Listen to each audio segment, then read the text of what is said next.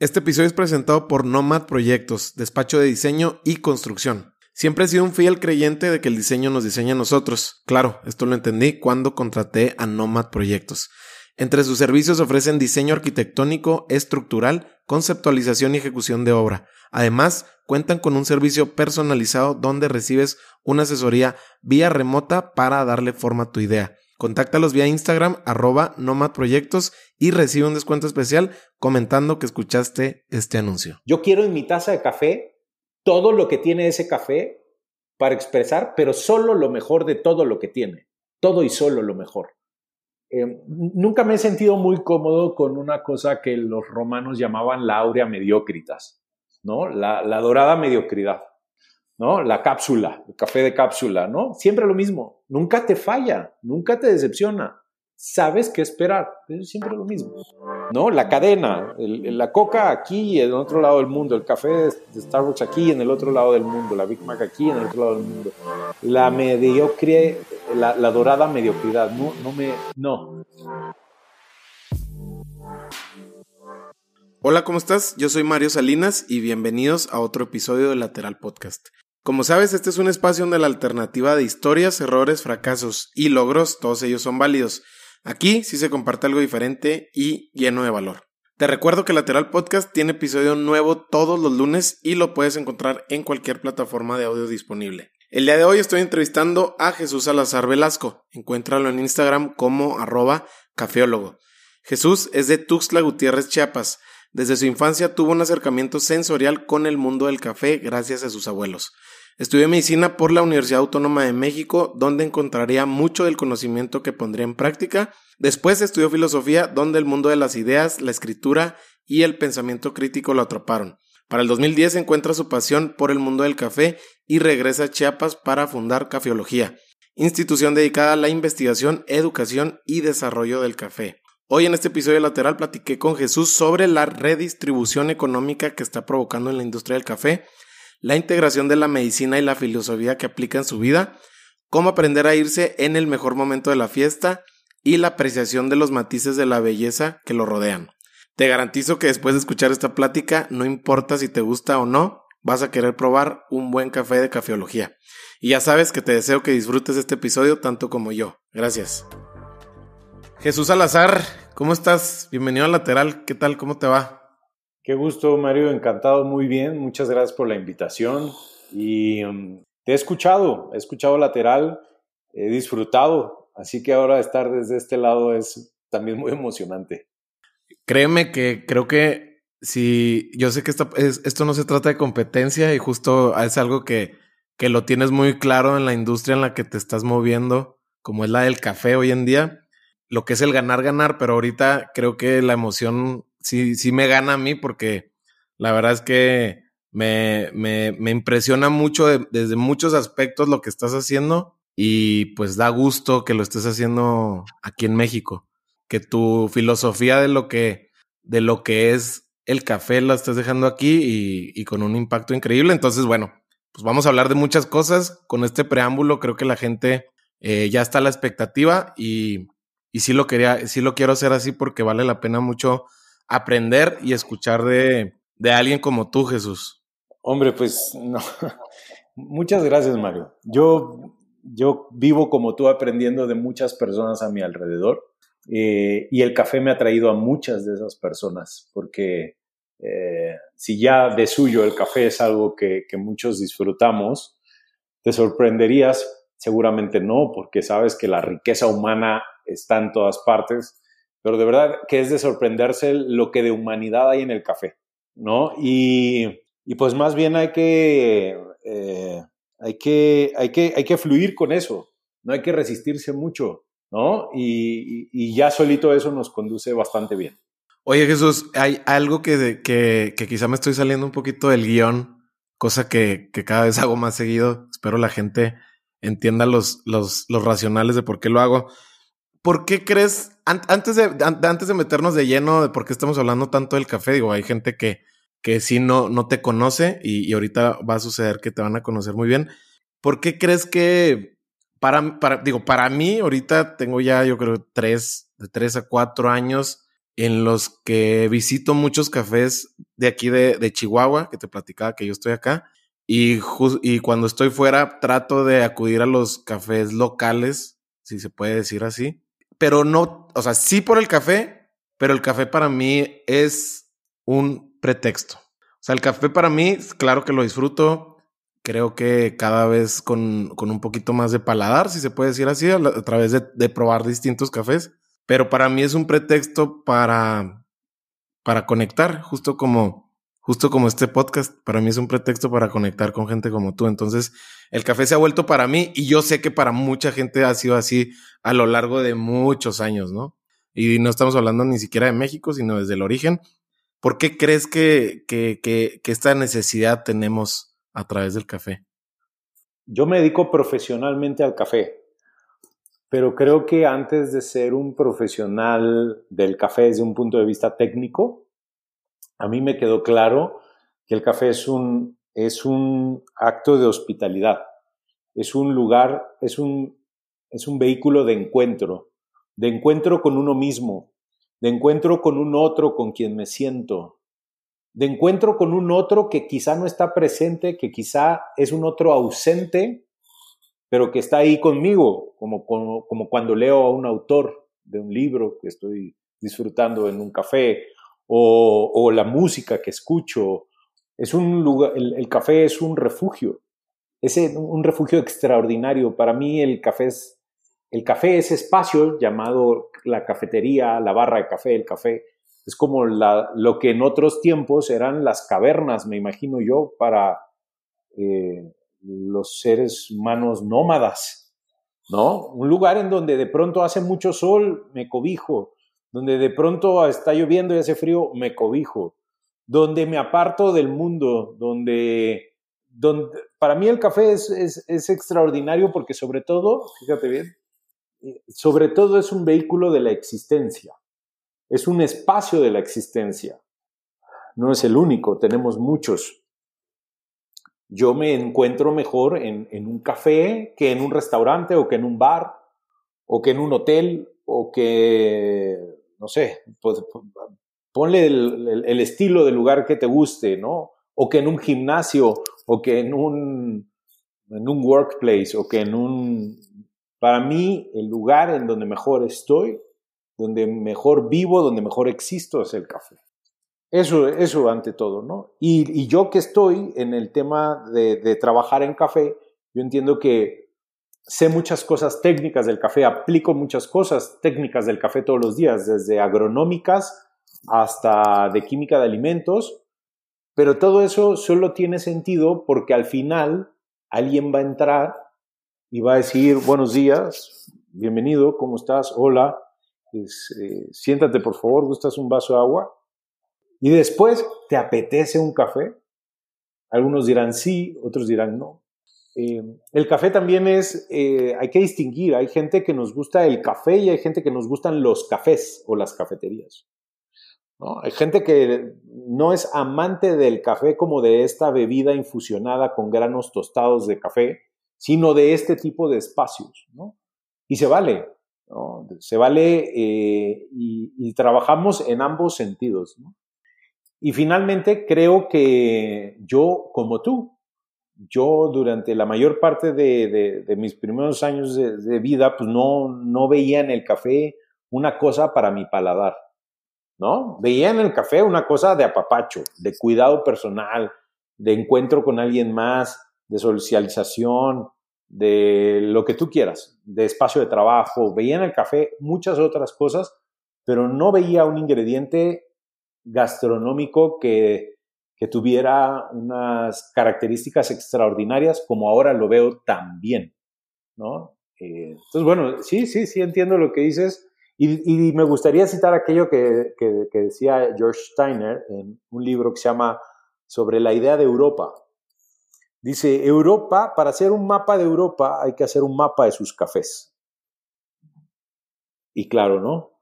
En los cafés los artistas, en los cafés los filósofos, en los cafés los políticos, en los cafés los revolucionarios. La Europa moderna es impensable sin sus cafés. Entonces, bueno, para hacer un mapa de mi vida, yo tendría que ser un mapa de los cafés o de cómo ha estado el café en mi vida. Y al final del día, sí, sí es real, sí funciona. Sí, sí ha pasado así. Jesús, quiero, quiero tocar algo que, que saltó mucho a la vista platicando con tu círculo más íntimo, con tu círculo más cercano, como el buen Víctor, y donde yo coincidía a la lejanía y a la distancia sobre esta manera de que tú aprecias la belleza, eh, la estética, hablando desde un punto quizá filosófico, si, si cabe, ¿cómo, cómo, cómo lo estimulas? ¿Cómo lo estimulaste de inicio? Entiendo que, que estudiar medicina y estudiar filosofía ha creado una óptica bastante particular de muchas cosas eh, de las que tú te nutres y te rodeas. Una de ellas queda claro, ya lo dejaste muy claro en estos primeros nueve minutos, que es el café. Pero más allá de eso, entiendo que trabajaste en editoriales, eh, revistas, y tenía, y me platicaban que tenías este, este gusto muy sofisticado quizá para apreciar la belleza. Entonces, me gustaría saber los racionales detrás de eso, entendiendo un poquito también tu, tus antecedentes, de dónde creciste, qué tanto eso influyó para, para llegar ahí. La belleza es, es, es un gran motor, un gran, una búsqueda permanente, ¿no? En todo, en el acto más sencillo como es tomar agua, por ejemplo, ¿no? En tu casa ahí tengo una jarra de agua en la que siempre cuido de que hayan dos ramitas, una de lavanda y otra de romero, ¿no? Y no hace mucho, en este espacio aquí, desde donde estoy conversando contigo, veo una obra de arte de un artista, una obra que, que compré en una galería hace nada. La belleza puede estar en, ¿no? en esa gama, en ese registro tan amplio, ¿no? desde la sed hasta la elaboración estética del arte contemporáneo. No creo que haya sido la filosofía la que me dio eso. Más bien, como traía eso, fui a la filosofía. Y la belleza puede tener muy diferentes matices. Eh, me gusta la belleza intelectual, por ejemplo la belleza de un buen argumento, de una idea bien dicha. Me gusta la belleza eh, del sentimiento místico, ¿no? Esos momentos de, de, una, em, de, una conciencia interior personal profunda, Ese, la belleza de ese momento, de ese sentimiento, de ese arroz, de, de eso que sucede ahí. Me gusta la belleza de la naturaleza, cada día recurro más a ella. Es un mundo donde a veces solo en la naturaleza se encuentran ya ciertas dimensiones de, la, de lo sublime. Una vez a la semana voy a la finca, ya, platicaremos de ella, y, una de las razones por las que voy y por las que existe esa finca es por esa ese, ese, encuentro con la belleza de la naturaleza. Pero yo creo que la belleza eh, nació en, o, se quedó aquí porque la pusieron ahí mis padres, porque sobre todo, fíjate bien qué cosa tan... La belleza del ser humano. Y, y cuesta decirlo, ¿eh? Porque, porque hay tantas cosas que no parecen belleza en nosotros, ¿verdad? Y uno ve a su alrededor y ve su historia propia y ve las noticias y ve el mundo y, y, dónde está esa belleza. Pero sí, sí hay belleza. Y esa, sobre todo, tal vez yo la conocí a partir del amor de la madre, el amor del padre, ¿no? Y una vez que esa te toca, no te deja, man. Sí, luego la belleza no, no anda sola. La belleza está muy cerca, por ejemplo, de pues esto ya lo sabían los clásicos grecolatinos, ¿no? La belleza está muy cerca de la verdad, la belleza está muy, muy, anda con la humildad, la belleza y el conocimiento se gustan, la belleza, la belleza conecta con muchas cosas, ¿no?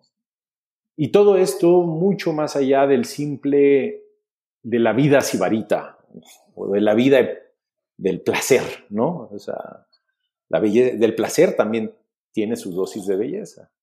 En fin, sí, es un gran tema y sí es una gran búsqueda todos los días, desde tomar agua hasta ver ese cuadro.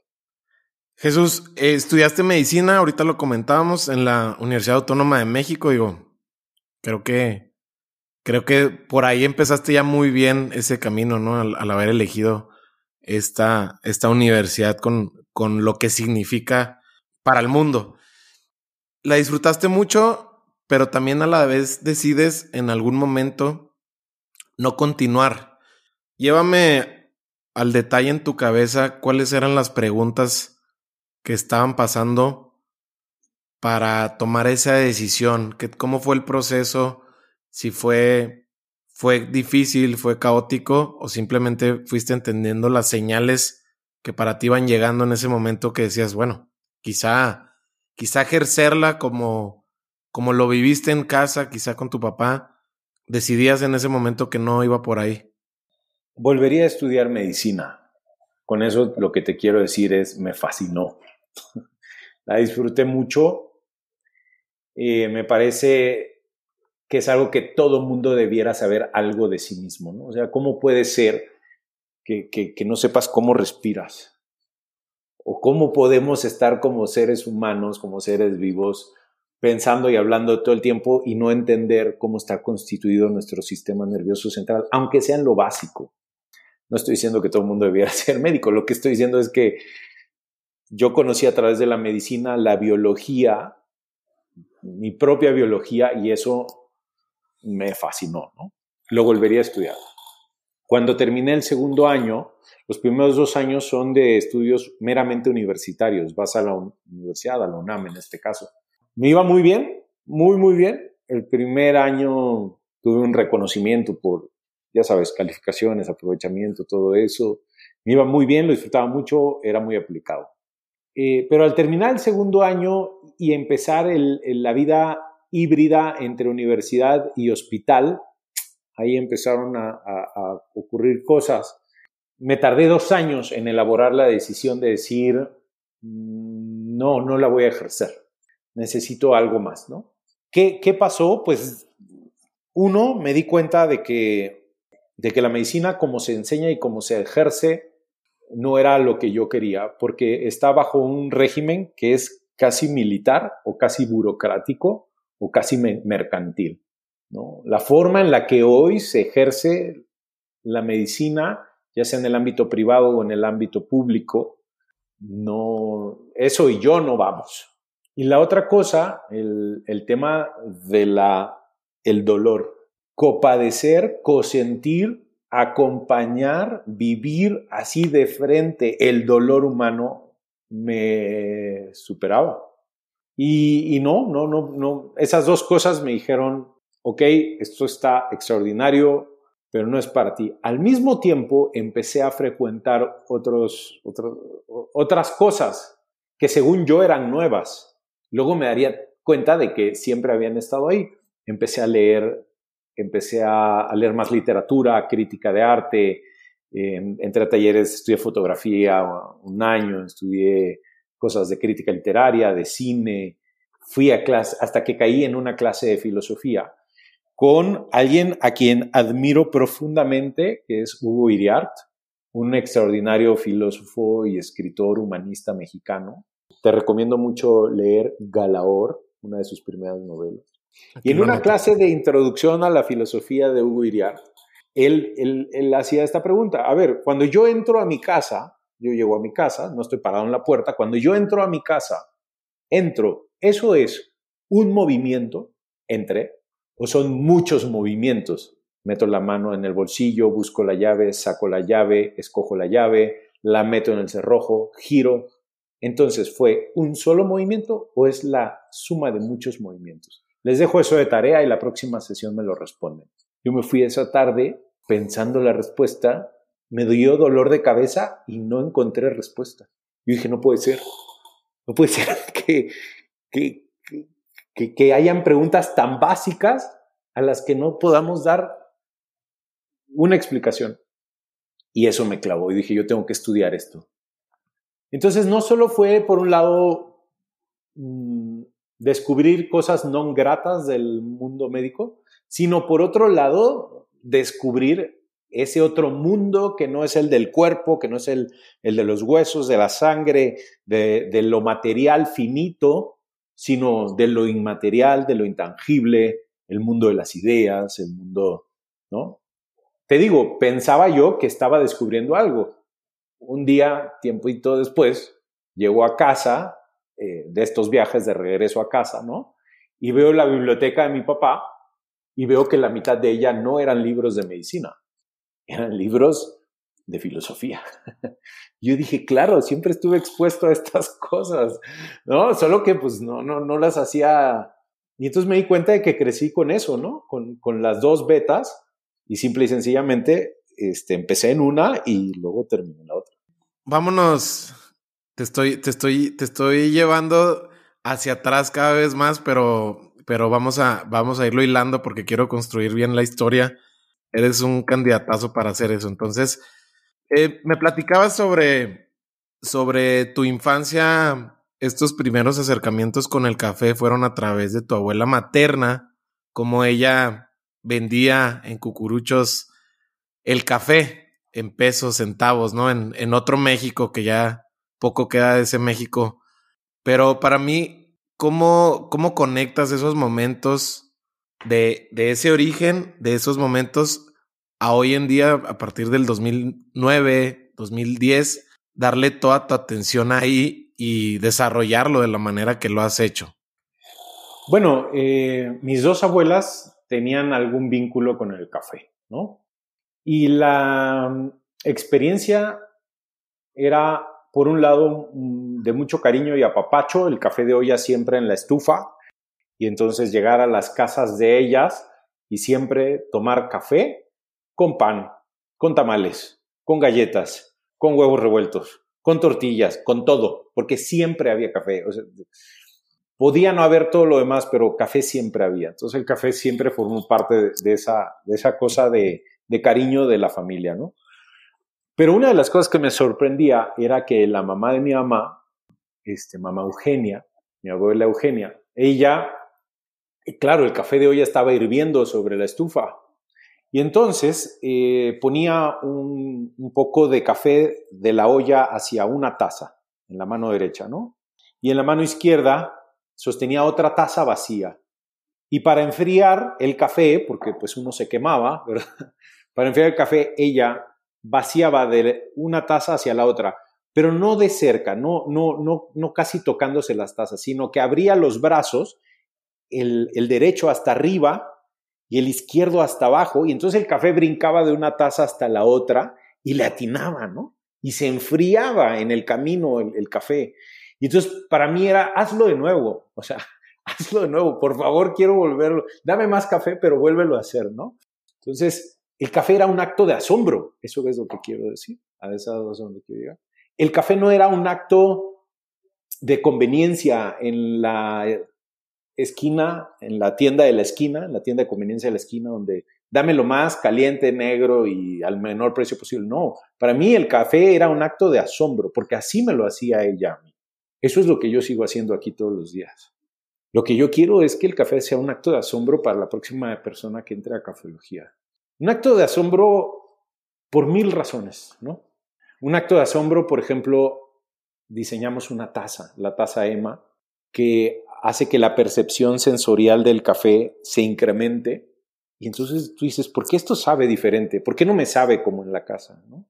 un acto de asombro porque los sabores que, se expresan en la taza, pues no es el ordinario sabor a intenso, amargo, quemado, ahumado, tostado, ¿no? Tenemos cafés que saben a fresas, cafés que saben a jazmín, cafés que saben a miel, y no porque infusionemos esos cafés con esos ingredientes o se los pongamos o sean aditivos, es que el café en sí mismo contiene los nutrientes que correctamente producidos, procesados, tostados y servidos se van a expresar y vas a ver así, cafés que saben a piña, a mango, a tamarindo, a, a berries. Sigo haciendo lo que hacía mi abuela conmigo. Esa es la verdad. Y esa esencia creo que es la que, que has mantenido, como mencionas, a través no nada más del asombro, ¿no? de, sino de entender el comercio justo, darle, darle valor a cada stakeholder de, de lo que es la comunidad eh, alrededor del café, ¿no? Desde el barista hasta el agricultor. Antes de, de irnos a ese, a ese gran tema que, que, lo, que lo es por sí solo y tú lo has llevado de manera muy, muy, muy, no natural, sino de una manera muy asertiva como para lo que hoy en día es la, las empresas que, que has echado a andar. Antes de eso, tú, tú estudiaste, bueno, ya, ya mencionas, tú estudiaste filosofía en la Universidad Panamericana y es donde entiendo que también haces buenas amistades como el buen Víctor. Tú terminas y tienes todavía un recorrido donde trabajas en editoriales, trabajas con la misma universidad, dando, siendo docente y también en el área académica, en el área posgrado. En ese, en esos años, ¿qué tan ¿qué tanto te, te, estaba llenando lo que estabas haciendo? ¿O siempre, siempre había como que este huequito de decir, a ver, quiero más? Mucho, me llenaba mucho. Pero una cosa que he visto en retrospectiva, yo estaba construyendo algo. Todos los años que estuve, yo me fui de mi casa a los 17 años de Tuxtla Gutiérrez a la Ciudad de México a, estudiar. Y cuando yo salí de mi casa, la vida que había construido ahí, imagínate, ¿no? O sea, tu vida, 17 años, eres un chamaco, pero, pero eso es una vida. Dices, gracias y empiezas a construir otra vida. Estuve 13 años en la Ciudad de México, 13 años maravillosos. Y entonces construyo esa otra cosa de mi vida. Hasta que llega un momento en que la ves y dices, gracias, la pones a un lado y vuelvo a Chiapas. No hubo una razón negativa, dolorosa, traumática. La forma en la que ahora lo decimos en el mundo contemporáneo es ciclos, ¿no? Entonces yo construí algo allá y en el momento en que sentí que había construido suficiente y que necesitaba empezar, otro, empezar a construir otra vida, empezar a construir otro camino, empezar a descubrir otras cosas, pues en ese momento dije, bueno, pues esto estuvo fabuloso. Es, a, mí a mí siempre me ha gustado irme de la fiesta en el mejor momento, ¿sabes? Ah, eso es, eso es muy bueno. A ver, platícame, platícame cómo has aprendido ese detalle, porque es como que algo que, justo como dices de la medicina, que hasta cierto punto deberíamos de tener más bases, no que todos, justo como lo dijiste, no todos, no que todos deberíamos de ser médicos, pero sí tener las bases de cómo funciona desde nuestra piel, nuestro cerebro, nuestros ojos. Y a mí también se me hace que todo el mundo deberíamos de saber esa frase y utilizarla. O sea, digo, es una, una frase que la puedes aplicar en el mundo de los negocios, en la escuela, en todos lados de saber, saberte, saberte salir en el mejor momento, ¿no? Entonces, platícame esa frase, ¿cómo la has entendido? ¿Cómo la visualizas? Bueno, la, la primera cosa es que en muchas cosas me he quedado a más tarde, por así decirlo, y el costo ha estado ahí, ¿no? O sea, he pagado las facturas. Esa es una. La otra es que si volvemos al tema de la belleza, o sea, si volvemos al tema de... Todo tiene un tiempo, ¿no? O sea, tú puedes estar parado frente al Guernica de Picasso o, o a la Mona Lisa o a la obra de arte que tú quieras y llega un momento en que ya estuvo, ¿no? ya, ya la vi, ya entró, no va a entrar más nada, ¿no? Hay una, dentro de los conceptos filosófico éticos que, más uso en mi, vida y en mi trabajo y en mi todo, está el, concepto de frónesis, la prudencia. La, prudencia es saber el qué, cómo, cuándo, dónde de cada cosa. Y eso no viene escrito, ¿no? O sea, ¿Te acuerdas aquello del manual de Carreño de, las buenas costumbres? ¿no? Antes se estilaba que había gente que te decía cómo te debías comportar en cada situación. Estaba escrita tu vida, o sea, Si vas a comer con tal, empiezas por, si te sirven esto, ¿no? Si vas con fulanito, haces esto, ¿no? toda una serie de manuales de vida, ¿no? Y la frónesis, la prudencia es justo lo contrario, es decir, a ver, no puede existir un manual para la vida, pero sí puede haber en tu persona la capacidad de ponderar siempre, ponderar, ponderar, sopesar, calibrar qué, cómo, cuándo, dónde, con quién. ¿No? Entonces, el, la máxima expresión, la máxima satisfacción llega en el mejor momento de la fiesta. Lo que sigue ya no se iguala, ya no se compara. Oye, que es divertido, hombre, sí, a ratos. A, ratos está bien quedarse, ¿no? A ratos está bien seguirle un poquito más. A ratos está bien necear un poquito. Pero la verdad es que lo mejor ya lo viviste. Es eso. Y, pero creo que tiene mucho que ver con esta cosa de, de, de, de, todo y solo lo mejor, ¿sabes?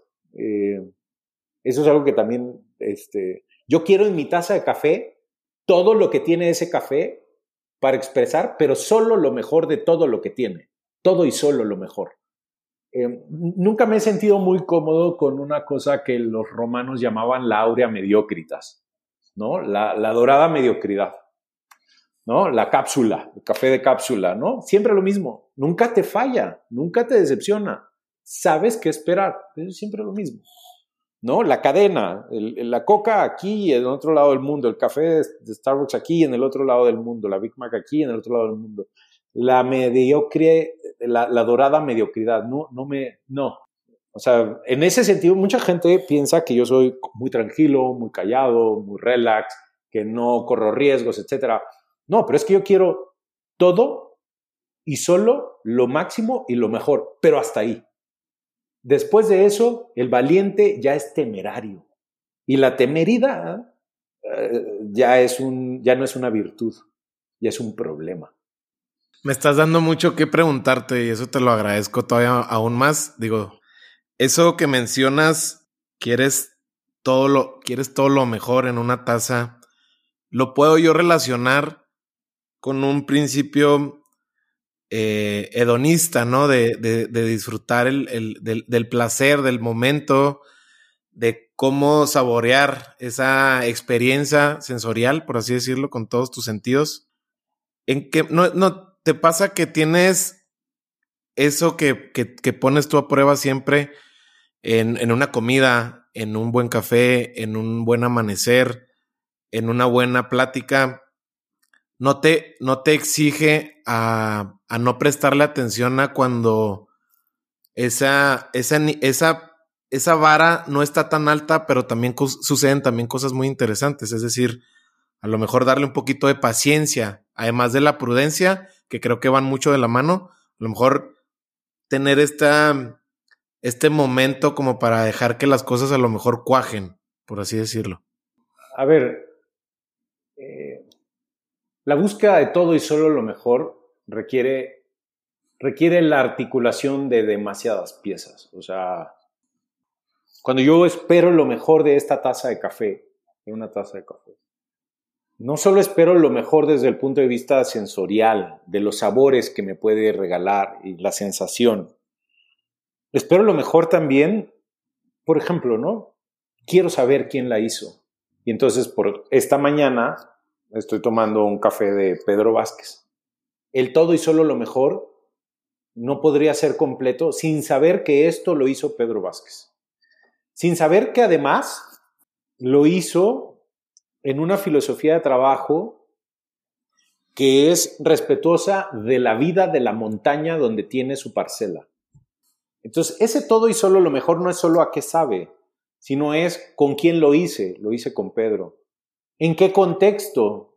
En la montaña, en, un, en una parcela que está libre de agroquímicos, eh, que es biodiversa, eh, en un café que parece más un café de bosque que un café solamente de sombra.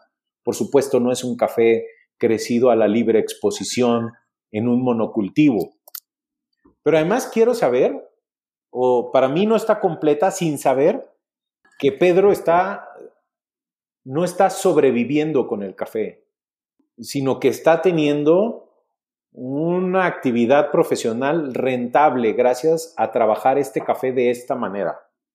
Y además que es una, eh, es una persona que en un contexto donde, eh, donde hay muchas carencias, muchos retos, muchos problemas, él es un constructor de la comunidad, de su comunidad San Pedro Cotzilnam en el municipio de Aldama, en los Altos Llanos.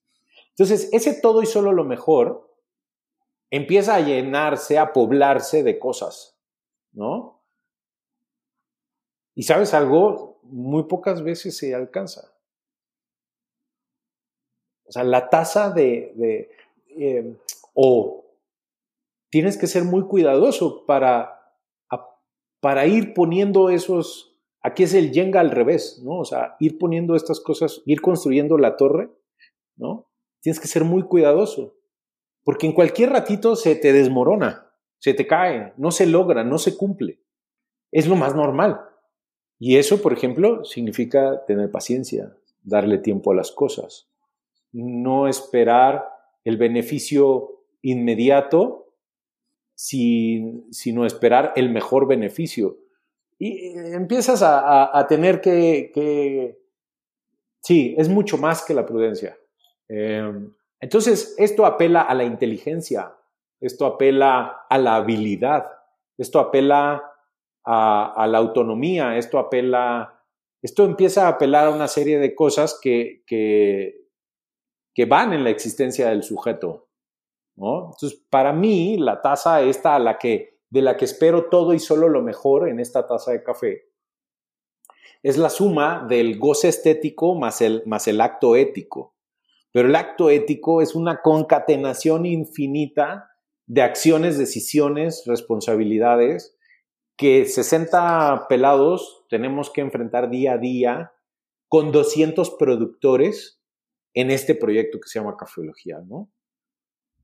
En la reflexión se nota, escuchándote, que tienes un músculo bien trabajado, ¿no? Eh, que lo, que no lo, que las preguntas que te haces y haces no las dejas en un cajón, sino que las pones a prueba hacia ti y seguramente hacia los demás en, sentidos positivos, ¿no? ¿Te has preguntado qué estarías haciendo hoy si no hubieras hecho esa investigación de mercado en la que te invitaron? Bueno, sí, Erika. Ella fue la que me dijo, ¿no? Oye, quiero poner un negocio de café, ¿me ayudas a hacer una investigación para...? Y ella fue la que eh, me condujo a ver el café con otros ojos diferentes a los que la vida, en la vida los había visto, ¿no? No, no me pregunto para nada eso. no, este, no, no, no. A ver, si fuera taxista, estaría con esta misma cosa, así como me ves, como me escuchas, como, ¿no? Hablando de, eso, y si fuera vitivinicultor, estaría así de clavado haciendo la cosa esa. Eh, no, es, no es en la cosa, ¿no? O sea, ¿qué estaría haciendo? No sé, si fuese futbolista o mercader, lo que sí sé es que estaría poniendo esto, ¿no? Esto que, esto que va en uno. Pero no, no me lo pregunto. Y, y tampoco estoy diciendo con esto que creo que moriré eh, en el mundo del café la vida da muchas vueltas, no sé si vaya a dar alguna que me lleve a otro lado y, ya, pero no, el, el, famoso hubiera no existe, este, ¿no? O sea, no tiene ningún sentido los mundos no posibles, hay que pensar en los mundos posibles y el no haberme clavado en el café, pues es un mundo no posible, así que no le invierto mucho tiempo.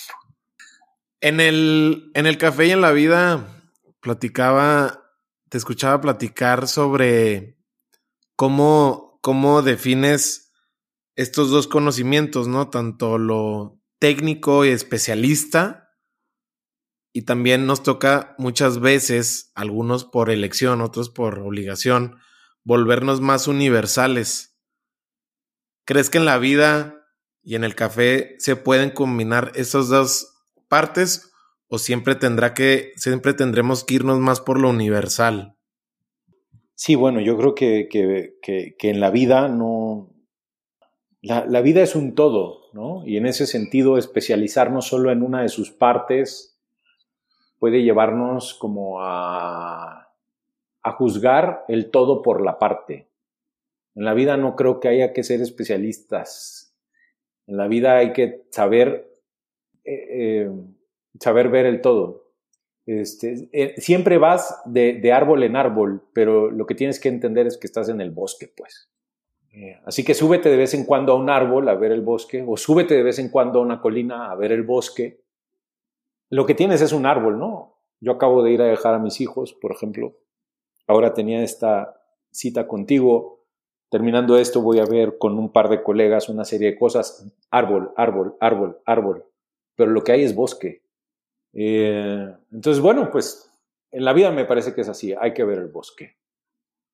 Y esto conecta con cosas, ¿no? Como decía Chaplin, ¿no? Si ves la vida de, las, cosas de cerca son tragedias, si las ves de lejos son comedia, ¿no? En, en, en la profesión, en la profesión, creo que sí ayuda un poco más ser especialista, pero solo un poco más. Yo tengo un padre y un hermano que son médicos especialistas en, algo, ¿no? Y en el mundo del café yo veo que eh, el productor produce y que no haga nada más. El tostador tuesta y que tueste y tueste y tueste y tueste y que no haga nada más. Y el barista prepara y prepara y vende y vende tazas y que no haga nada más. Y eso ha sido sumamente dañino para el ciclo del café, porque hay una desarticulación y un desconocimiento muy grandes. de alguna forma lo que cafeólogo y cafeología hacen es recordarnos y volverle a poner el logos de una totalidad a esto que está sumamente segmentando, segmentado porque la economía en la que vivimos Así nos lo demanda, así nos lo promueve, así nos recompensa, que el valor está en la especialización. A mí me gusta ser especializado, tengo mis especialidades en café, pero el café lo que necesita nuevamente es una visión de conjunto. Pero sirve un poco más, eh, sirve de algo ser especializado en la cosa profesional. No tanto, ¿no? Luego resulta que uno no puede hablar con la gente súper especializada a menos que seas otro ente súper especializado, ¿no? Este, y, se vuelven como pequeñas conversaciones de dos munditos ahí, ¿no? En la filosofía, cómo nos reíamos de eso, ¿no? El, este, el, investigador que hace este, filosofía atomista, la interpretación en el mundo árabe, del libro tal, capítulo tal, versículo tal, de Tomás de... O sea, gente que sabe tres cosas, ¿no? Que solo puede hablar con el otro que sabe esas tres cosas. Entonces, no, tanta especialización no nos va a ayudar mucho. Sí, son muchos puntos ciego, eh, ciegos, perdón, lo cual te lleva a un sesgo. Entonces, pues sí, esas, clases de discusiones no, no llegan a nada y, y, simplemente son aisladas, por así decirlo. Digo, yo también estoy de acuerdo contigo en el sentido de que esto de los especialistas y que nada más entre ellos son afines se me hace un poquito absurdo a mí, la verdad. Pero también digo, sé que para llegar a ese peldaño, pues ellos también hicieron la tarea, ¿no? Que, que, que, que, nada más ellos han hecho, ¿no? Entonces, por un lado sí entiendo y por el otro lado no estoy tan de acuerdo. Pero quizá, perdón, solo para cerrar el punto, o sea, creo que sí hay que ser muy especialista. Nada más que no hay que comportarse como tal. O sea, una cosa es que tengas la capacidad de penetrar hasta el fondo de algo y otra cosa es que te, comportes como ese sujeto que solo hace eso. Vamos a ver, o sea, todos somos de a pie y, luego qué bueno que haya gente que tiene es, cosas particulares que domina porque cuando se necesita se agradece que ese neurocirujano del lóbulo frontal, ¿no? Haga la cirugía que se le requiere. Pero luego, hey, pongámonos todos otra vez a caminar en la banqueta porque todos somos de a pie, ¿no? Jesús, como viste, nos pusimos filosóficos y justo yo quería lograr esto contigo. No estoy batallando para nada.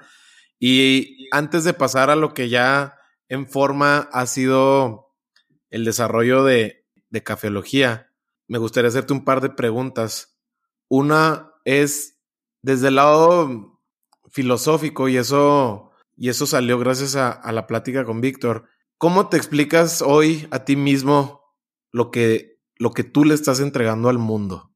Ah, para mí el, trabajo que hago es una búsqueda de sentido, con la plena conciencia de que, de que estamos en, un mundo contingente, en un mundo donde no hay necesidad. Eh, ¿A qué me refiero?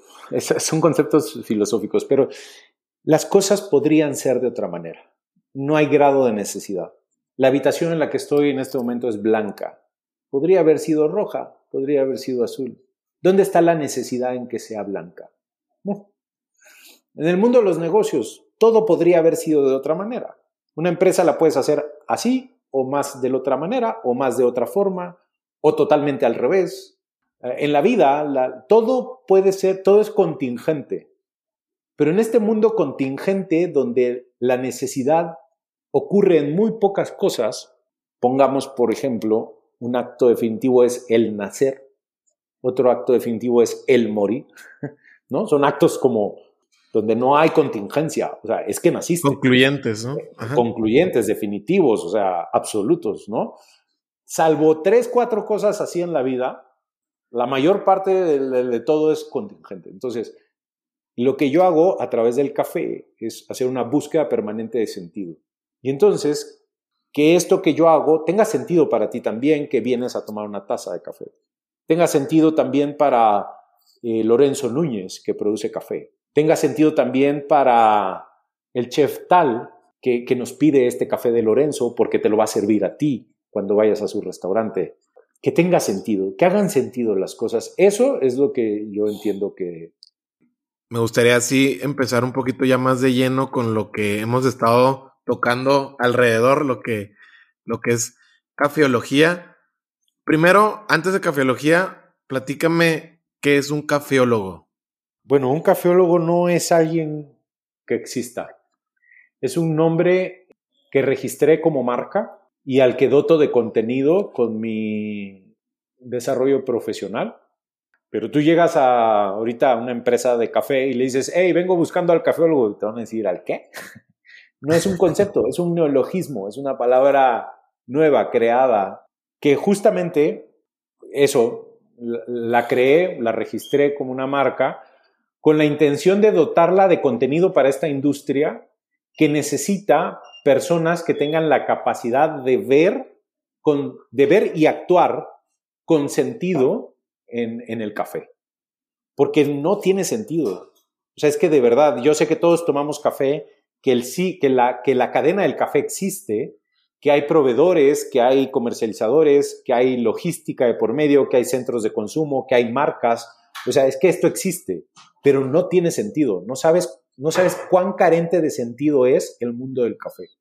Hay más de una persona que dice es una cadena rota, es una cadena en donde hay demasiados privilegios o beneficios hacia ciertos actores de ella y demasiadas carencias para muchos otros.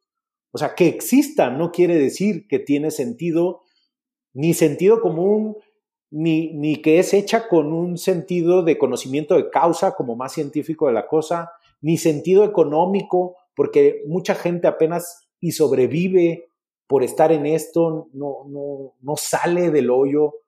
Entonces, em, cafeólogo es esa persona que, que, que, busca crear modelos en donde haya sentido para todos los actores y que terminan en una expresión dotada de sentido que es la tasa, ¿no? Y entonces la máxima expresión la, misión de cafeología, si, cafeólogo es la persona, cafeología es la institución, ¿no? También esta marca que, es una institución que, que, tiene como misión crear las condiciones para la máxima expresión del café y de quien lo trabaja.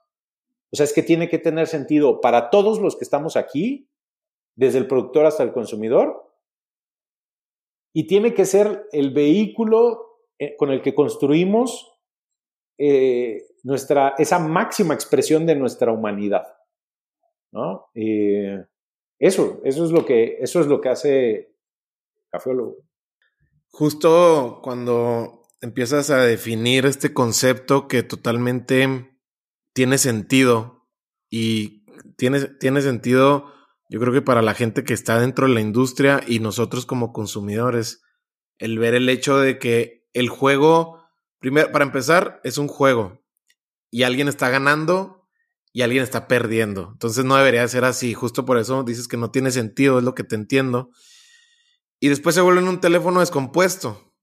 Porque ¿cómo es posible que, que existan estas cadenas como la más básica que se nos viene a la mente, que es Starbucks? Pero volteas a Veracruz, a un Chiapas, a el estado que tú me digas, hablando de México, y pues las cosas no se ven como en el cafecito que te estás echando chateando hoy con tus amigos, ¿no? O sea, no se ven así las cosas. El productor no la está pasando tan bien como, como este cuerpo corporativo, ¿no? Que, que se llama Alsea en este caso. Entiendo, entiendo muy bien esa parte. ¿Qué es lo que tú le estás dando a todo, a toda esta cadena dentro de cafiología para en tu campo de acción, que es ya cada vez es más grande, que el epicentro sí está en Chiapas, pero entiendo que cada vez es más grande, ¿qué le estás dando tú para que ese juego deje de ser un juego? Yo creo que todo, todo radica en cómo ves al otro. Una de las marcas que, que tenemos se llama Proyecto Hermano. Lo que estamos poniendo es, o sea, sí estamos poniendo como eh, conocimiento de causa. Estamos, por ejemplo, ¿no? Hay, hay un área de agronomía. Eh, hay 10 personas trabajando en el área de agronomía de cafeología. Eh, el área de agronomía es la que tiene la nómina más grande de la empresa. Y, y, ¿Y por qué digo todo esto? Porque entonces vamos y le ponemos conocimiento científico técnico a la producción de café en el campo. ¿No? Le ponemos conocimiento. Le ponemos eh, le, podemos poner economía, ¿no? Una de, las cosas más importantes que hacemos es, em, es resolver, la, economía actual del mundo no está para, para ayudarnos, la economía no está para, para permitirnos el desarrollo. Está cabrón. Perdón, está increíblemente loco como la economía no está para ayudarnos, ¿no? Entonces tenemos que ponerle una economía que sí sea sana para el caficultor y una economía que no lastime al consumidor al mismo tiempo. Entonces le puedo poner ciencia, le puedo poner economía, le puedo poner técnica, ¿no? Vamos a tecnificar lo tecnificable. No todo tiene que ser hecho a mano mil veces repetidas, ¿no? Hay cosas, hay procesos que se pueden tecnificar. Le podemos poner arte, hospitalidad, le podemos poner todo lo que quieras pero sobre todo lo que hay que poner es una mirada diferente sobre el otro. Yo tengo que ver al productor de otra manera, como por eso, por eso me gusta mucho esa marca, Proyecto Hermano. Hay una visión antropológica de hermandad entre los actores de la cadena. Si, yo no te veo de otra manera a ti, productor, si yo no te veo de otra manera a ti, consumidor, si yo no reconozco la dignidad que tú tienes, si yo no abro los ojos a, entender la riqueza que hay en ti, el, valor, la, valía que tú tienes, no te voy a dar el conocimiento, no te voy a dar la economía, no te voy a dar la técnica, no te voy a dar, no te lo voy a dar, o te lo voy a dar en una situación, en una posición diferente, desde un ángulo de ventaja, desde un ángulo vertical, ¿no? Desde un ángulo no horizontal. Lo, lo, lo que más importa después de 12 años haciendo este ejercicio, enfocándome muchos de hecho esos años en la ciencia, muchos de esos años en la hospitalidad, muchos de esos años en la economía, el gran aprendizaje es que lo que realmente importa es cómo te veo. Si yo cambio mi visión, mi forma de relación, mi modo de vínculo contigo, mira, todo lo demás sale. Todo lo demás sale porque la tierra ahí está, porque las genéticas de las variedades ahí están, porque los equipos para transformar el café ahí están, porque el consumo ahí está, porque la economía ahí está. Lo que necesito cambiar es la manera en que yo te veo a ti. Y si yo cambio mi manera de relacionarme contigo, entonces rompemos muchos candados, ¿sabes? Quitamos muchas barreras y, y hay, una, hay una vía libre para que entonces sí, sí, sí, nos, sí alcancemos esa misión de la máxima expresión de nuestras vidas, ¿no? Yo creo que justo como este principio de si yo cambio, todo cambia, lo has, lo estás aplicando de una manera muy desarrollada. Tú. Pero ¿cómo le haces tú para contagiar a tu equipo de esto, esta conciencia eh, de una economía justa, si, si, si se pudiera decir así, cómo pasársela a la gente que tienes en la barra, a, la, a los distribuidores, a la gente del campo, porque, pues sí, el discurso para mí me gana, ese discurso que tú me dices, pero yo no estoy las 8 o 12 horas, ¿no? En el, sobre el sol o allá en el campo, ¿cómo, cómo se lo pasas a la gente que está alrededor de ustedes para que, para que ese, esa cadena realmente funcione? Bueno, la, la primera que yo te diría es comprometiéndome contigo, ¿no? O sea, yo voy con el productor, ¿no? Tengo 11 años de trabajar con Salvador Hernández. No, pero de trabajar, no, no de comprarle, no de encargarle, de trabajar. ¿Sabes por qué la mayor parte de nuestros productores son de Tenejapa y Aldama en los altos de Chiapas? Porque son los productores a los que puedo ir a ver, con los que puedo trabajar. Oye, ¿por qué no tienes café de Guerrero? Porque nunca estaría con el productor de Guerrero. Entonces, la primera razón es, ¿cómo le hago? Uno es, no estás solo, o sea, no eres tú, no es un encargo, no delego. Es que estamos ahí, es que estoy contigo, es que, es que me comprometo contigo.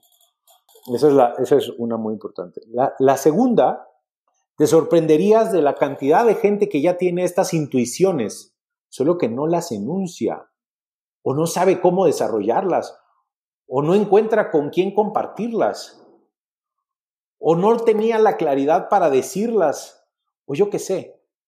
Yo creo que en cafeología hay gente que tiene estas y otras muchas más, aún más profundas y más delicadas intuiciones que estas que puedo yo tener, pero que andaban por ahí y mi tarea ha sido decir, oye, sospecho que tú tienes estas tres, cuatro intuiciones. Sí, ah, vente. Mira, yo también. ¿No? Ya está ahí eso. Eh, y la última es demostrar que, demostrar que resulta, ¿no? Porque no es venderte un discurso, esta cosa no es motivacional. O sea, si, algo, si, alguien odia la, la superación personal, soy yo. O sea, no, esto no es motivacional. Es que esto está materializado. Bébelo, pruébalo, disfrútalo. ¿Me explico? No, no, no, no, no estoy vendiendo espejismo, espejitos, ¿no? Es que es que resulta, yo, resulta en todos los niveles, ¿no? Cuando tú ves eh, a Salvador Hernández, Salvador Hernández cuando comenzamos a trabajar tenía 10 parcelas de café y 5 hijos. Hoy tiene 7 hijos y 20 parcelas de café. Pedro Vázquez, cuando empezamos a trabajar, tenía una casa sumamente sencilla en la comunidad en donde vive. Hoy tiene una casa de tres pisos de, material, construida con concreto y...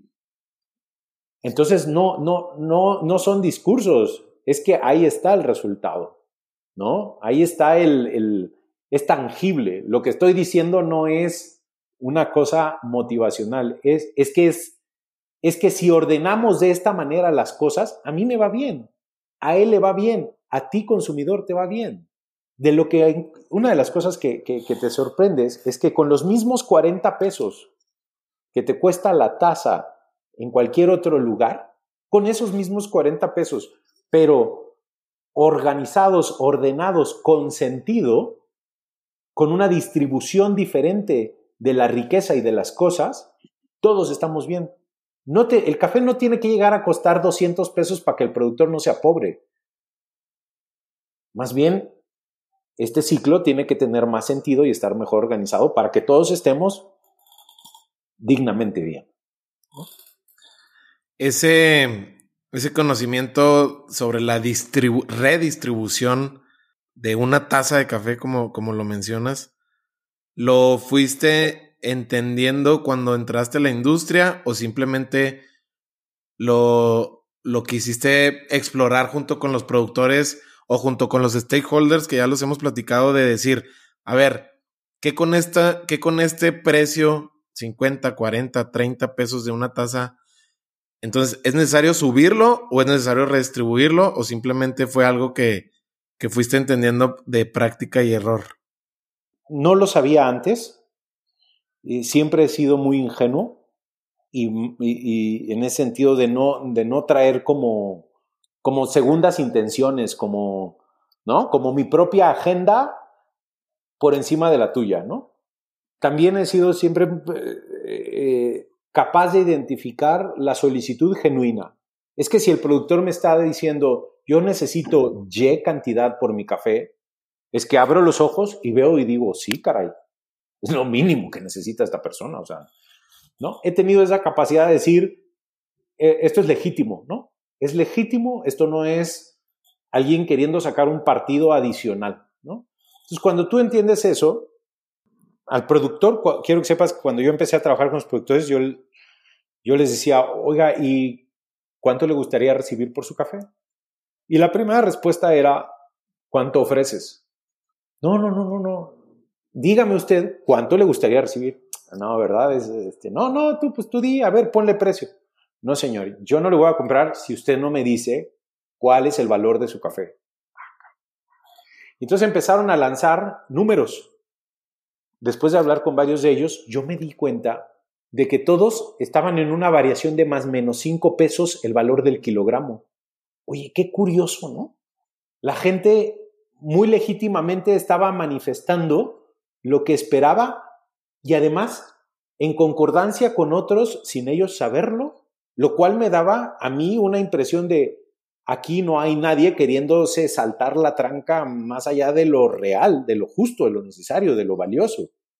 Con este precio, yo puedo ir al mercado, pues sí, claro. Ahora, no le transfiero al productor la responsabilidad de que yo sea rentable. Para yo ser rentable necesito que me cuesten menos las cosas. No, estás loco, o sea, pues eres un flojo, ¿no? Eres poco creativo, e, eres, eres poco dinámico, no sé. Ahora yo voy y sobre esto, que sí tiene este valor, pero muy importante, yo les decía, ¿cuánto quiere por su café? X, muy bien. Nada más voy a hacer una cosa. Voy a catar ese café y voy a ver si ese café sabe a X. Control de calidad. O sea, si su café sabe a X, por favor, aquí lo tiene. Pero si no sabe a X, tenemos que trabajar para que sepa eso. Y entonces es, muy simple. Generalmente en el café tú tienes bajos precios, malos resultados de la producción eh, y una economía que no incentiva al productor y este ciclo nunca se acaba. Entonces, ¿qué es lo que vamos a hacer? Ok, para yo alcanzar ese precio, demando esta calidad y aquí está el incentivo económico. Trabajemos por ello. ¿Cómo logramos que esto funcione? Con conocimiento. Entonces, una economía del conocimiento. El conocimiento es el que genera los recursos para que la economía se mueva. Em, entonces, no, no había como mucha... Yo no soy financiero y, y no he sido economista nunca. Lo único que había que decir es, validemos, legitimemos, hagamos control de calidad, midamos y luego salgamos al mercado y, defendamos el valor, ¿no? Pero bueno, pues no han, habido muchos procesos de, ensayo-error y los productores han sido los principales maestros que he tenido. Jesús, eh, mencionabas ya ahorita con, con, estas dos eh, respuestas eh, accionables, ¿no? Que ustedes han tenido para que el modelo, este modelo de trabajo que ustedes tienen y estimulan desde predicar con el ejemplo, desde este compromiso genuino. ¿Tienes algún otro accionable que, que, nos puedas compartir sobre lo que has hecho que ha funcionado para que el modelo de trabajo para todos sea funcione, pues? Sí, te diría que esperar y demandar de cada actor su máximo resultado. Nuestro modelo de trabajo está, está hecho para servir de vehículo a la gente que es curiosa, que es innovadora, que es competitiva, que es trabajadora, que es disciplinada. Y entonces hay una hipótesis de fondo, ¿no? Que es, los mejores resultados requieren gente virtuosa. Es decir, una vez por accidente puede ser que el burro tocó la flauta, pero en general se necesita un flautista entrenado para que eso suene bien, ¿no?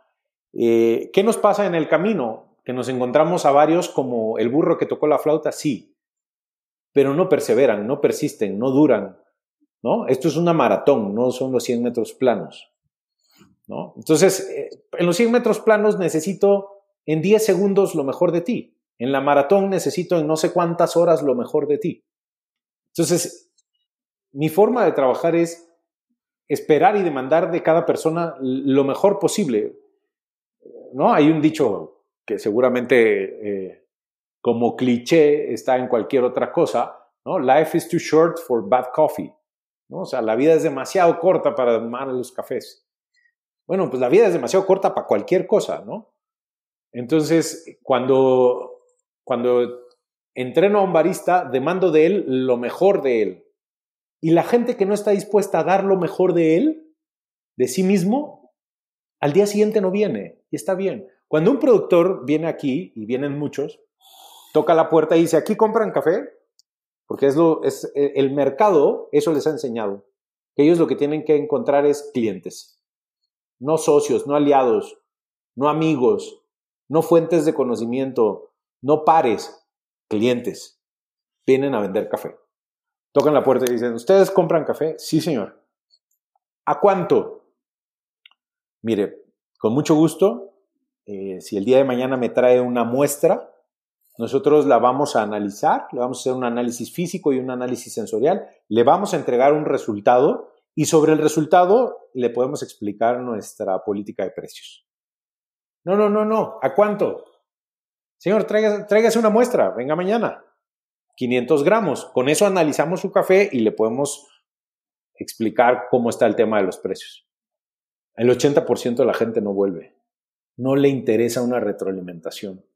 No le interesa someterse de una forma humilde a un examen. Lo que le interesaba era el precio. Entonces, aquí hay muchas cosas que hacen que el que no está en el, en el, en el mood de buscar lo mejor para sí mismo, no vuelva. Si tú empiezas a hacer concesiones en eso, esto se te va a poblar de la áurea mediocritas. Y entonces no vamos a llegar a ningún lado. Entonces eso, eso, crear, crear cosas que nos, que, que hagan que la gente ponga lo mejor de sí misma. Hay gente que pone lo mejor de sí misma y no da en el clavo. ¿Qué hacemos ahí? Pues no abandonamos. ¿no? O sea, no dejamos a ningún soldado atrás. Porque en todos nosotros está una, una forma de la expresión de nuestra máxima potencia. Y esa la apreciamos. No es tampoco el resultado por el resultado. Si usted no es extraordinario, váyase de aquí que no nos interesan cafés mediocres. En el tiempo también te das cuenta que la mayor parte, el 98% de la gente que pone su mejor esfuerzo, alcanza su mejor resultado. Ahorita que mencionabas cuando los productores tocan a la puerta y se someten a esta clase de exámenes, llévame al detalle de, del análisis técnico y sensorial, el ABC de, qué es lo que hacen. El, café tiene, es una materia prima que tiene características físicas.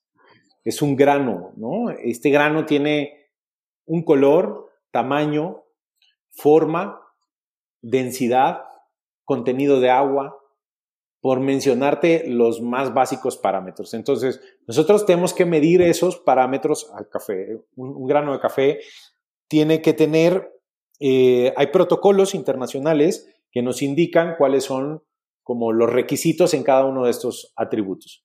Pero eso es el análisis físico.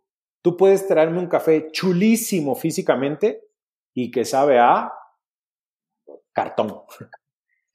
Entonces luego tenemos que hacer el análisis eh, químico. El análisis químico en este caso es un análisis sensorial, ¿no? Se tuesta la muestra eh, bajo ciertos criterios, se cata por un panel, aquí vemos un panel de cuatro catadores, eh, y los cuatro tenemos que catar todo el año, ¿no? En 2021, este año, pues no te cuento todavía 2022 porque estamos en ello, pero en 2021 hicimos 1500 catas, catamos 1500 cafés. Y se aceptaron 750 de ellos, ¿no? Aproximadamente la mitad. La mitad de los cafés que catamos, pero analizamos 1500 cafés. Entonces, catamos a ciegas, nunca sabes el nombre, la variedad, el origen, el proceso, la altitud, el sistema de producción, nunca sabes nada. Y luego todo eso se vacía en, una, en un software que eh, hace un análisis, se hace un análisis estadístico y se obtienen los resultados.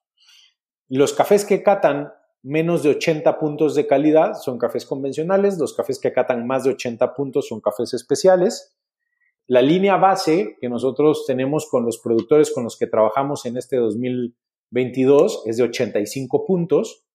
Esa es la meta. Y mi objetivo es que cuando un productor entra, el 20% de su café alcanza a dar el 85% y el otro 80% para abajo, ¿no? Mi objetivo es transformar ese 80-20 y es lo que, eh, y es algo eh, realizable, ¿no? Que el 80% de la producción de un productor esté arriba de los 85 puntos. Si ese señor quiere ser productor, no es que le hayan dejado el cafetal o es que no tuvo de otra, o lo hace en su tiempo libre, o manda al hijo o al yerno ahí a que medio cuiden el cafetal mientras él se va a trabajar como chofer a no sé dónde. No, si ese señor quiere ser productor, puede hacer que el 80% de su producción esté en 85 puntos o más. Y claro, no es perfecto el sistema, tenemos un 20% de margen que se deriva al mercado común, ¿no? es imposible que el 100% de la producción salga arriba de 85 puntos. Oye, es que ya hizo de todo y puso su mayor esfuerzo, hizo todo y no lo logra. Ah, es que entonces él tal vez no debería ser productor de café, ¿no? Tal vez debería producir aguacates o producir cebollas o, o cuidar chivos o yo qué sé, ¿no? Pero si no lo logra, y hay gente que no lo logra, es porque probablemente haya una condición absolutamente limitante en su ecosistema que le impide tener esta calidad, porque solo con esa calidad vamos a generar la economía que sostendrá el sistema. Eh, pues eso, es lo que hacemos con, con el análisis físico y sensorial. nuestra meta es 85 mínimo. Eh, para que conozca la audiencia, eh, cafés de 90 y más son exóticos, son fuera de este mundo. El café de más alta calidad que yo he catado ha sido de 94 puntos. Y nosotros cada año tenemos por aquí uno o dos cafés de 90 puntos, pero estamos en el segmento de 85 a 90. Ese es como nuestro, nuestro objetivo, nuestra meta, ¿no? Existen algunas regiones del país que seguramente también, también las, las conoces, donde se, se está hablando sobre, de una sobreexplotación en términos de agua, producción, hablando del vino, ¿no? Como es la zona del Valle de Guadalupe. ¿Crees que también eso le pueda pasar a, al café de, de la región de la que tú representas? E, en el mundo hay países enteros que tienen sistemas productivos altamente intensivos y extractivos que ponen en riesgo el suelo, el agua, la biodiversidad la sostenibilidad del sector.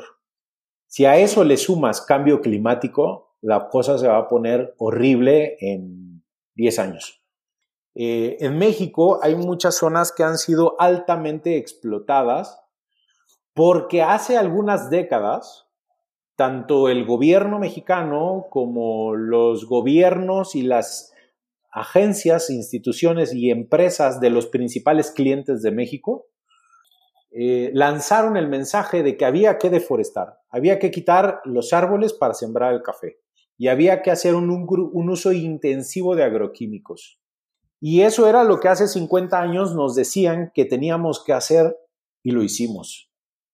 Fuimos poco reflexivos, fuimos poco autocríticos, fuimos muy complacientes con estos países, con estas empresas, con estas instituciones y hoy tenemos regiones en Chiapas, en Veracruz, en Oaxaca, en Guerrero, que han sido gravemente afectadas por esta eh, este enfoque extractivista intensivo del café. ¿Tenemos la oportunidad de dar marcha atrás? Sí. Cada vez se promueve más que el café no sea un monocultivo intensivo. El peso que ejercen sobre todo algunas compañías, algunas empresas, algunas marcas, para no disminuir sus inventarios, su stock, es demasiado fuerte y no hay un contrapeso, no hay institucionalidad ni gubernamental, ni universitaria, ni sindical en México para hacer contrapeso a esto. Recuerda también que el café en México no es uno de los productos top 10, ¿no? O sea, hay países como Colombia, como Honduras, como Guatemala, eh, como Costa Rica, donde el café es un, es un tema de agenda nacional, de agenda, de política pública. En México no. O sea, en México estamos, el aguacate nos ganan preocupaciones, ¿no? Que, que el café. Me decías y te escuchaba hablar de, de, de la comunidad, de la, de la comunidad que se está gestando cada vez más fuerte y cada vez de una manera más íntegra. Pero para ti, ¿cuál es la forma de entender que estas comunidades funcionen? Que nadie se quede aislado, que todos tengan voz y que tanto el barista tenga una empatía por lo que, por ese grano, que entienda de dónde viene, lo que costó hacerse, cómo fue el proceso, etc. ¿Cuál es la forma de entender? ¿Meramente comunicación o si hay que eh, aglutinarlos y generar ya equipos eh, donde, justo como dices tú, una, una sinergia, por así decirlo. Lo, que está ayudando es la diversificación, la formación de una masa crítica. Que el café no sea algo que está en tres, cuatro marcas, en tres, cuatro empresas.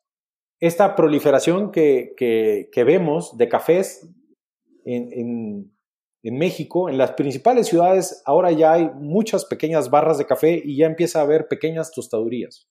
Esta diversificación de los actores es fundamental para sentar las bases para construir una comunidad.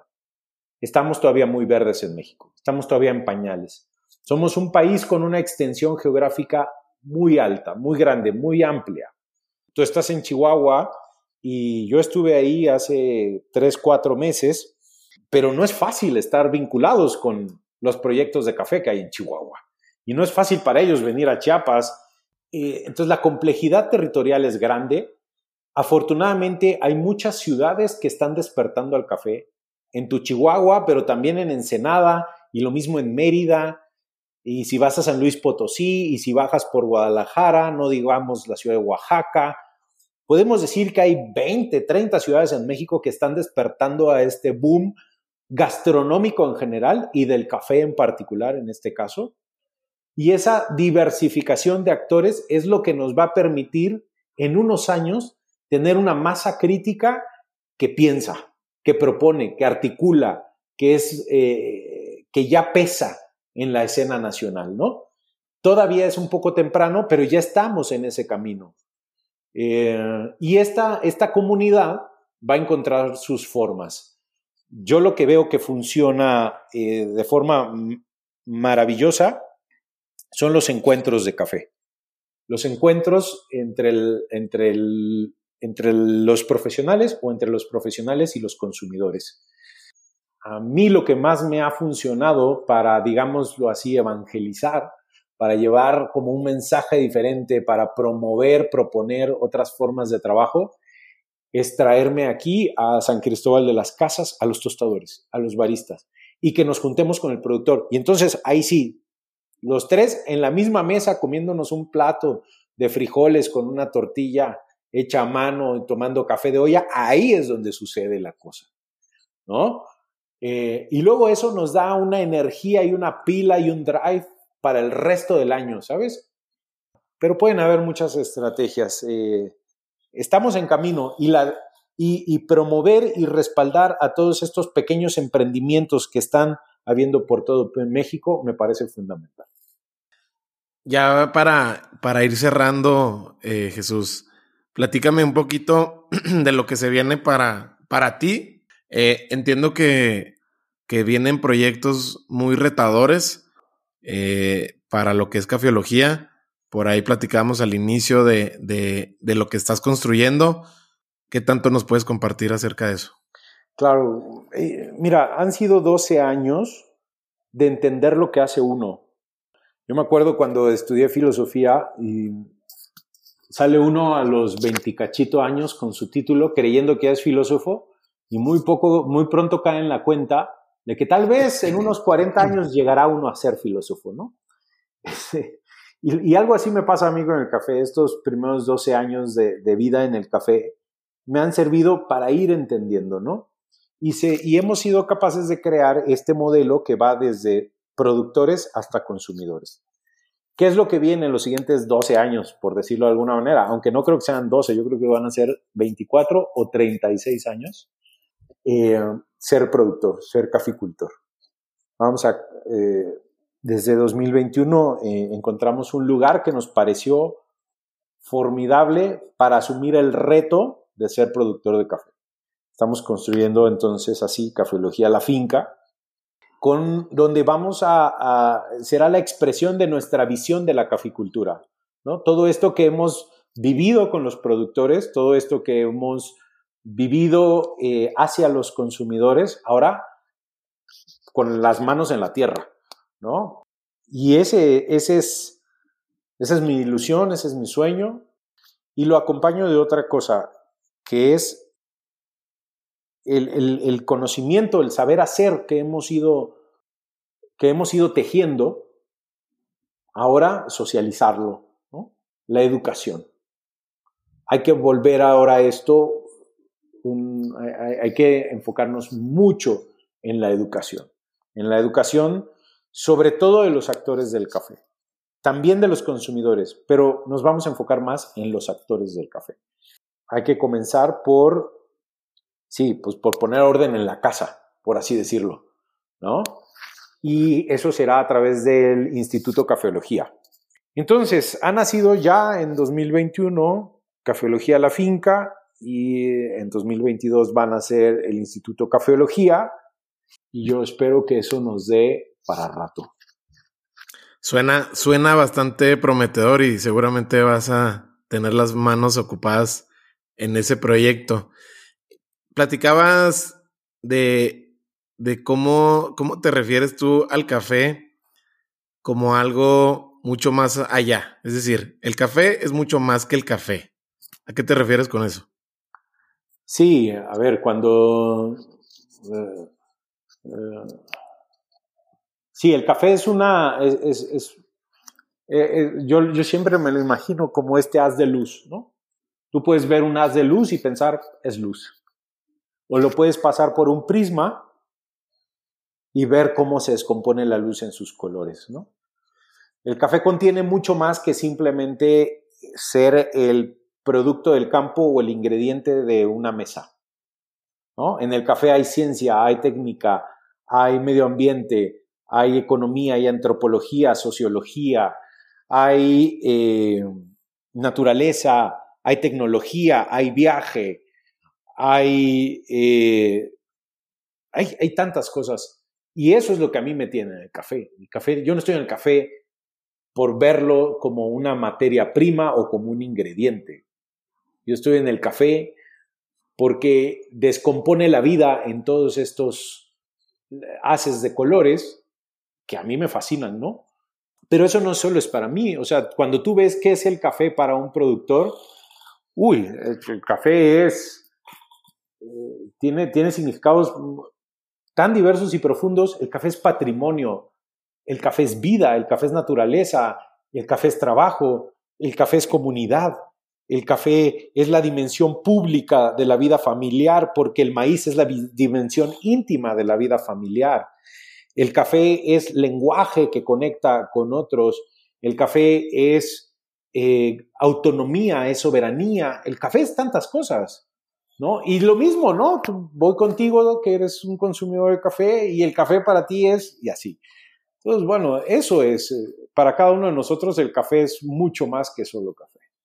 ¿Cuál es el problema al que le estás dedicando más energía hoy en día, de, hoy en día en tu vida? Hablemos en aspectos ya generales. Tengo 42 años. Con mi esposa tenemos dos hijos, uno de 9 años, José María, una niña de 4 años, llama Sofía. Vivimos en, un pueblo ciudad sumamente peculiar como es San Cristóbal de las Casas. Tengo una empresa que además es una empresa familiar, donde mi socio es mi hermano, Pablo. Mis padres viven eh, en una ciudad a una hora de distancia aquí. En Cafelogía hay 60 colaboradores. Tenemos la responsabilidad de trabajar con 200 productores.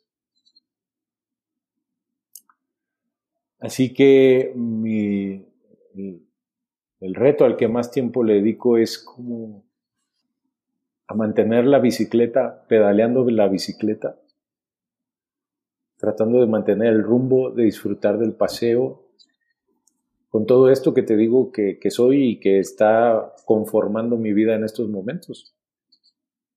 Jesús, sabía que, que esta plática iba a ser muy atractiva, muy útil para la gente que nos escuche, pero para mí, para empezar, eh, no cabe duda que fue así. Eres sumamente virtuoso y justo como lo platicábamos con, con Mónica, ¿no? Acerca de cómo está esto que te dio quizá la docencia o desde antes de cómo transmites una de tus pasiones y cómo la comunicas y cómo lo contagias a través del ejemplo. Pues imagínate, yo que estoy a miles de kilómetros lo veo, ya me imagino la gente que está alrededor de ti. Entonces, sí, sí me queda muy claro por qué estás logrando lo que estás logrando y lo que quieres lograr en los próximos 12, 24, 36 años que mencionabas, pues ahora sí que es cuestión de tiempo. Y de mucho trabajo. Y de mucho trabajo.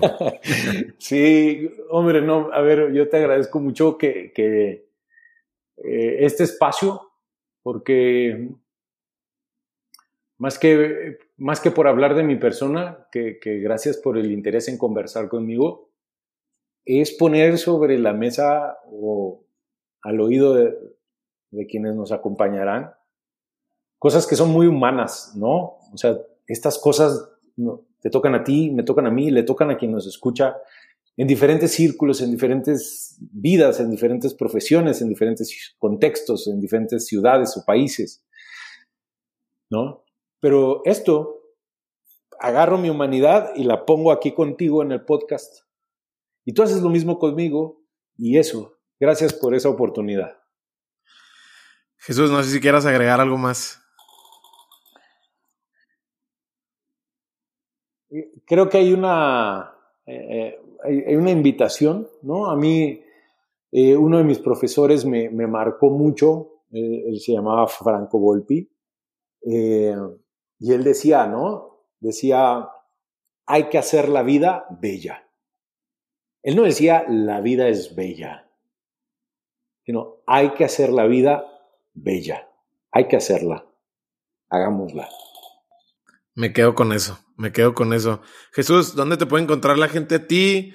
A, a Cafeología, si te quieren contactar, si quieren comprar.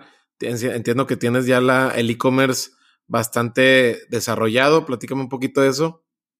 El website, que creo que les puede comunicar algunas de estas cosas que hemos estado hablando hoy, es cafeología.café. Ahí mismo podrían acceder a, a la tienda, a ver lo que hacemos. Las redes sociales, la mía personal es cafeólogo, tanto en Instagram, LinkedIn, Twitter, Facebook.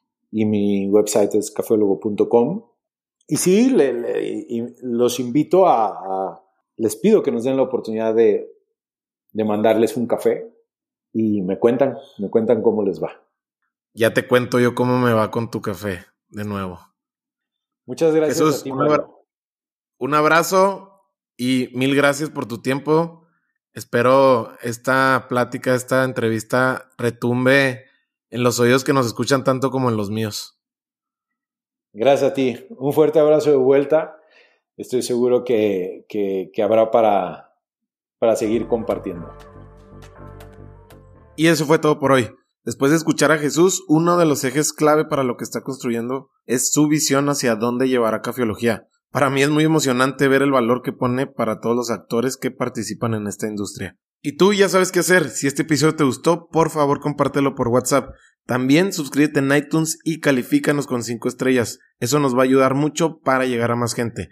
Nos puedes seguir en Spotify y activar la campana de notificación para que no te pierdas ningún episodio. Por último, nos encuentras en Instagram como Mario Salinas y a Jesús como cafeólogo. No olvides mencionarnos en tus historias si conectaste con algo de lo que escuchaste. Nos vemos en el próximo episodio.